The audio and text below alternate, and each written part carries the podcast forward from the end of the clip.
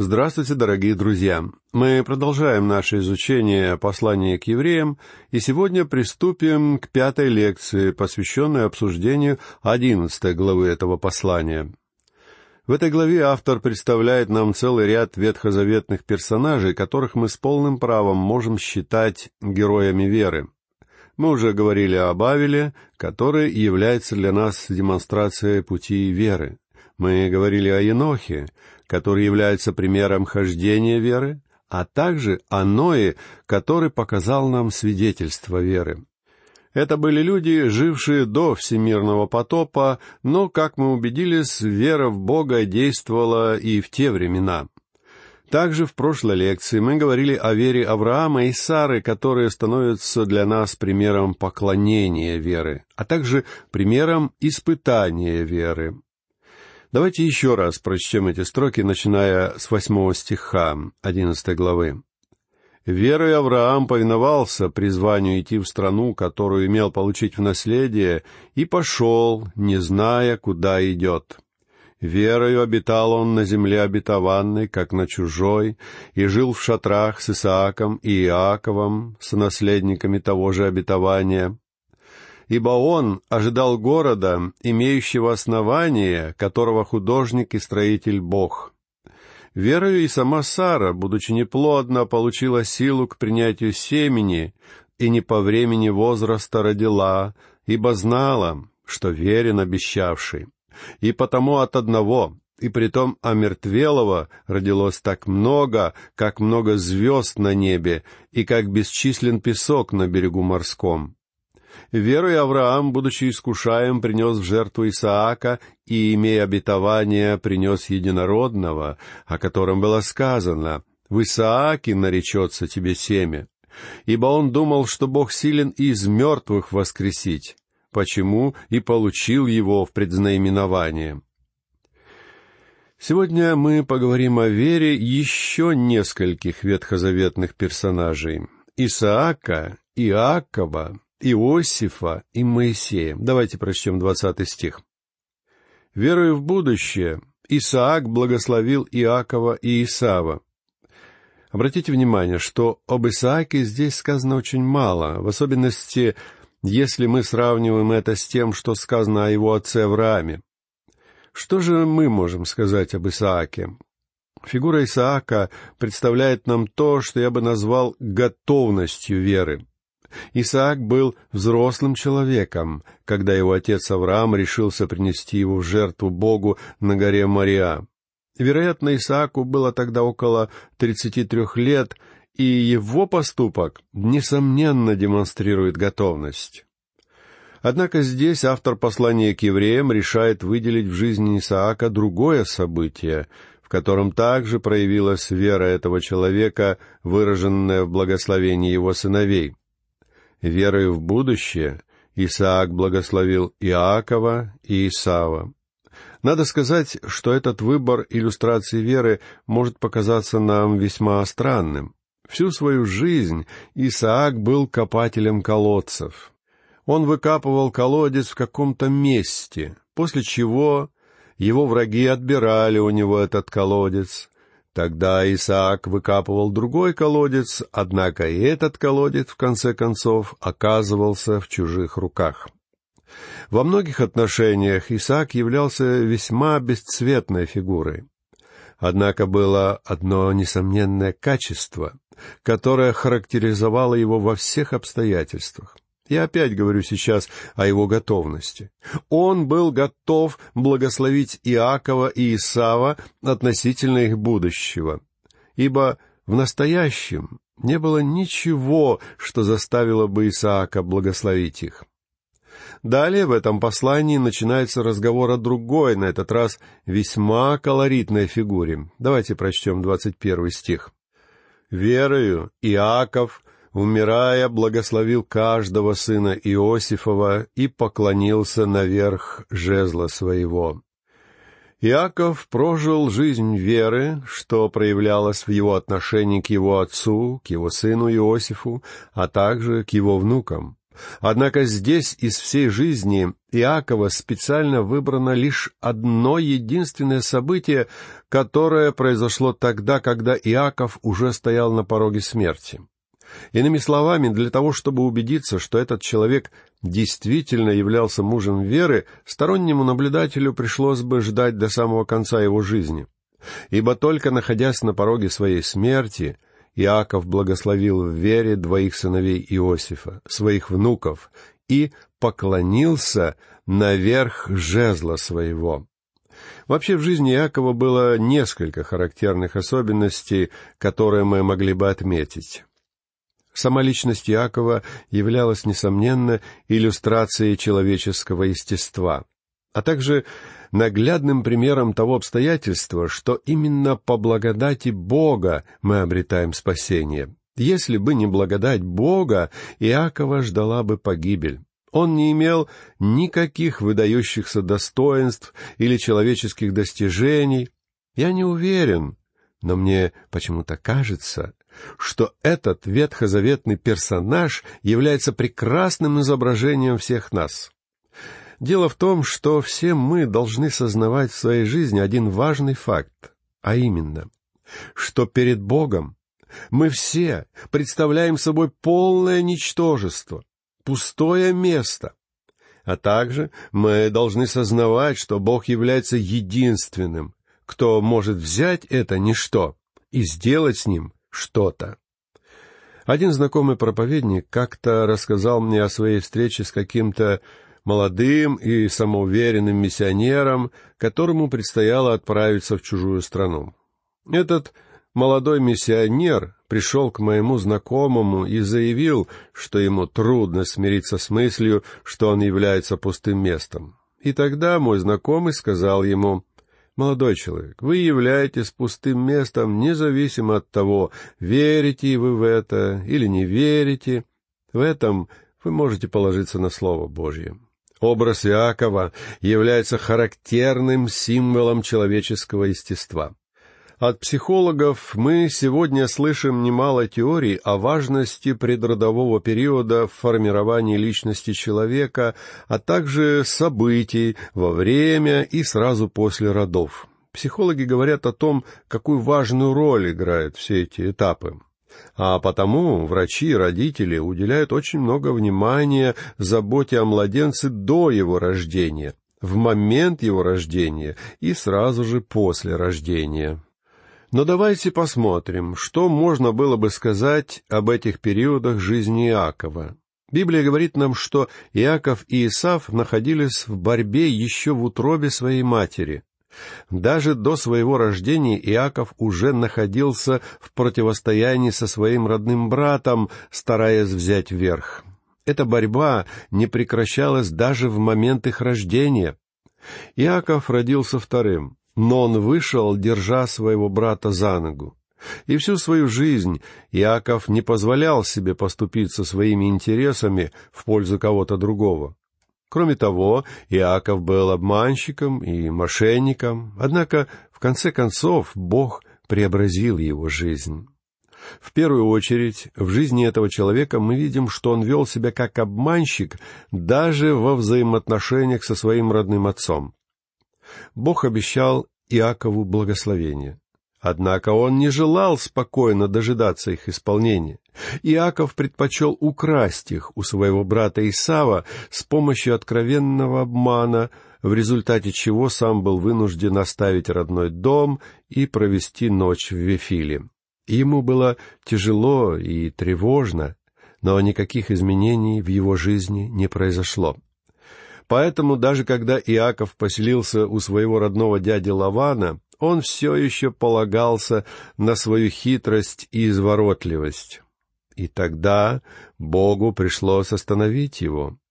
В ту ночь у протока Иовок Господь боролся с ним и сделал его калекой, чтобы как-то достучаться до его сердца. Несколько позднее в жизни Иакова мы без труда можем увидеть, что каждый грех, совершенный в свое время им самим, возвратился к нему в жизни его сына Иосифа. Например, Однажды сыновья Иакова принесли ему окровавленные одежды Иосифа, заставив Иакова оплакивать мнимую гибель сына. Точно таким же образом, как сам Иаков когда-то обманывал других, он был обманут своими сыновьями, будучи уверен, что его сын Иосиф погиб.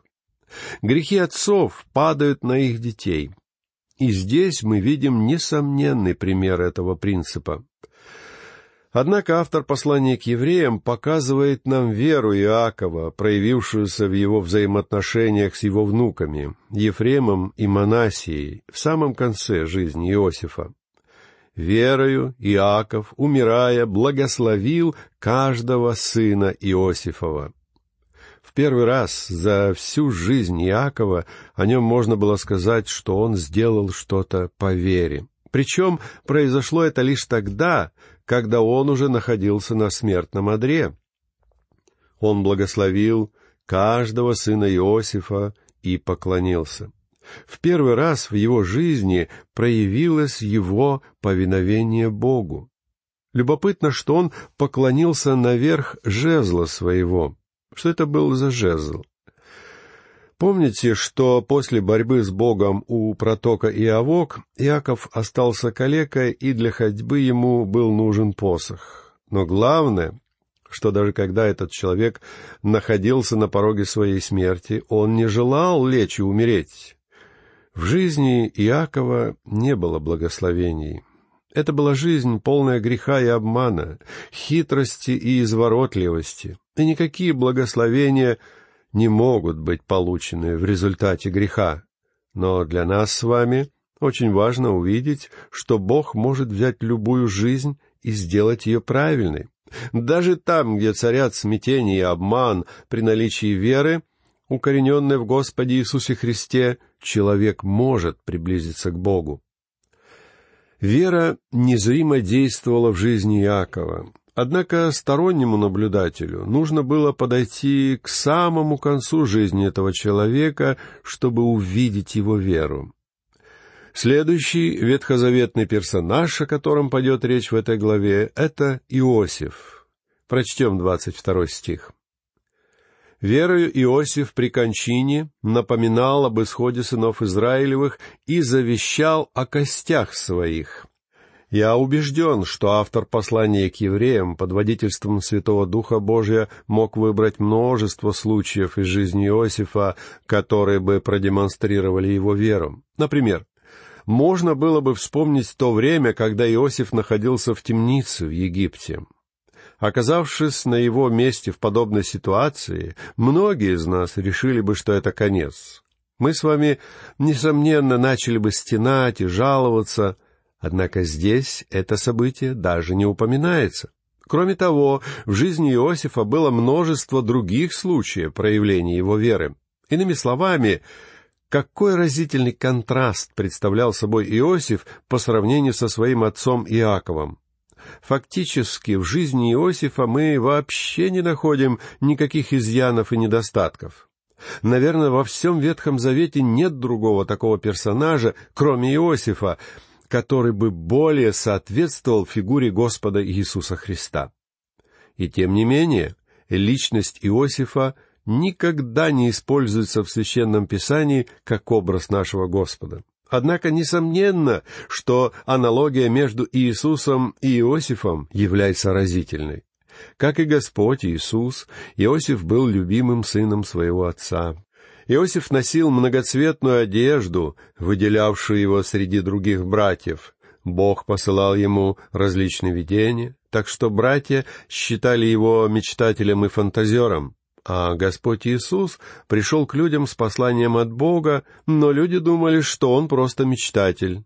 Иосиф повиновался своему отцу точно так же, как и Господь Иисус, который сказал, что он пришел исполнить волю своего отца. Братья Иосифа ненавидели его, а о Господе Иисусе сказано, что он пришел к своим, и свои его не приняли. Но на этом аналогии не заканчиваются. Родные братья Иосифа насмехались над ним и отвергали его, а в конце концов даже задумали его убийство. То же самое произошло и с Господом Иисусом. Иосиф был продан в рабство, точно так же, как всего за тридцать серебряников был продан Господь.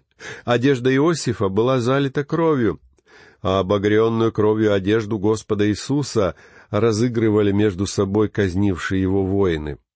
Иосиф был продан в Египет, где Бог возвысил его, чтобы в буквальном смысле спасти его народ. А Господь Иисус вкусил смерть после того, как подвергся искушению миром, плотью и сатаной для того, чтобы стать спасителем мира, спасителем для евреев и для язычников. Обретя власть в Египте, Иосиф дал своим людям хлеб, а Христос сам является хлебом жизни для своих людей. Будучи в Египте, Иосиф получил в жены язычницу, а Господь Иисус призывает к себе из этого мира целый народ, и это язычники. Иосиф явил себя своим братьям, когда они пришли в Египет, а Господь Иисус однажды явится и откроет себя своим собственным братьям. Самое интересное в истории Иосифа состоит в том, что у него была вера. Вера в те сны, которые Бог посылал ему. Вера, когда братья бросили его в ров, вера во время долгого пребывания в египетской темнице. Эта вера поддерживала Иосифа на протяжении всех испытаний в его жизни. Мы могли бы подумать, что в конце своей жизни Иосиф был бы вполне удовлетворен своим положением в Египте. Однако нужно знать этого человека, ибо он сказал, что когда наступит славный день, и дети Израиля покинут эту землю, они должны будут забрать на родину его кости. Но почему же, спросите вы, иудеи сразу не взяли тело Иосифа и не похоронили его в землях Ефрема? Причина вполне очевидна. В то время Иосиф еще не был национальным героем. Однако пришел день, когда появился фараон, не знавший Иосифа. И когда дети Израиля ушли из Египта, они взяли кости Иосифа и похоронили его в Сихеме, в Самарии. Ну а мы с вами давайте переместимся чуть дальше во времени к тому моменту, когда дети Израиля, еще находясь в Египте, оказались в настоящем рабстве. Сейчас мы поговорим еще об одном истинном герое веры, которого звали Моисеем. Моисей является для нас иллюстрацией жертвы веры. Прочтем 23 стих верою Моисей по рождении три месяца скрываем был родителями своими, ибо видели они, что дитя прекрасно, и не устрашились царского повеления. У Моисея были благочестивые родители, которые действительно были готовы умереть за Бога. Иными словами, вера была задействована еще при самом рождении Моисея. А теперь прочтем стихи двадцать четвертый и двадцать пятый. Верою Моисей, придя в возраст, отказался называться сыном дочери фараоновой и лучше захотел страдать с народом Божьим, нежели иметь временное греховное наслаждение. В жизни Моисея мы видим чрезвычайно яркое проявление веры. Он был воспитан во дворце фараона и мог бы стать следующим правителем Египта. Однако у него было достаточно веры, чтобы выбрать правильный путь. Прочтем двадцать шестой и двадцать седьмой стихи. «И поношение Христова почел большим для себя богатством, нежели египетские сокровища, ибо он взирал на воздаяние». Какой другой персонаж Ветхого Завета, кроме Авраама, видел день Христов и радовался? Другим таким человеком был Моисей. Верою оставил он Египет, не убоявшись гнева царского, ибо он, как бы видя невидимого, был тверд. Вера Моисея была направлена на конкретные дела. Собственно, вера всегда должна вести человека к конкретным действиям. Многие люди сегодня твердят, что они верят, но при этом они не делают ничего, Позвольте мне сказать, друзья мои, что вера проявляет себя только в реальных действиях. Бог спасает нас без участия наших дел. Однако спасительная вера обязательно производит дела.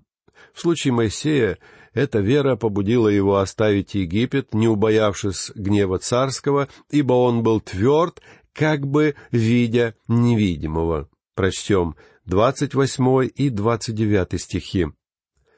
«Верою совершил он Пасху и пролитие крови, дабы истребитель первенцев не коснулся их. Верою перешли они Черное море, как по суше, на что, покусившись, египтяне потонули. Чья именно вера имеется в виду, когда говорится, что верою перешли они Черное море? Вы думаете, это была вера израильтян? Ничего подобного. У них не было никакой веры. Когда дети Израиля увидели приближающиеся колесницы фараона, они фактически начали раскаиваться в своих поступках и взывать к Моисею, прося его как можно скорее возвратить их в Египет.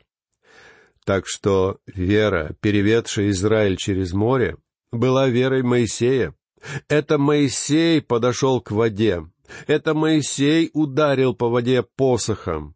И именно по его вере воды расступились, так что весь израильский народ сумел перейти на другую сторону. И только после этого дети Израиля запели песнь Моисея. Люди отождествляли себя с Моисеем, но все-таки это была вера самого Моисея. У Моисея была вера, чтобы повиноваться Богу. Бог говорил Моисею делать что-то, и Моисей делал это. Все это мы видим на примере жизни этого человека, который оставил богатство и почет Египта и отправился в пустыню, чтобы однажды возвратиться и избавить свой народ. Это и есть вера, выражающаяся в повиновении Богу. Поэтому в завершении этой лекции я хотел бы пожелать всем нам, чтобы наша вера стала хоть чуточку более похожа на веру Моисея, чтобы и наши имена могли с полным правом претендовать на место в этой славной галерее героев веры. На этом я прощаюсь с вами. Всего вам доброго. До новых встреч.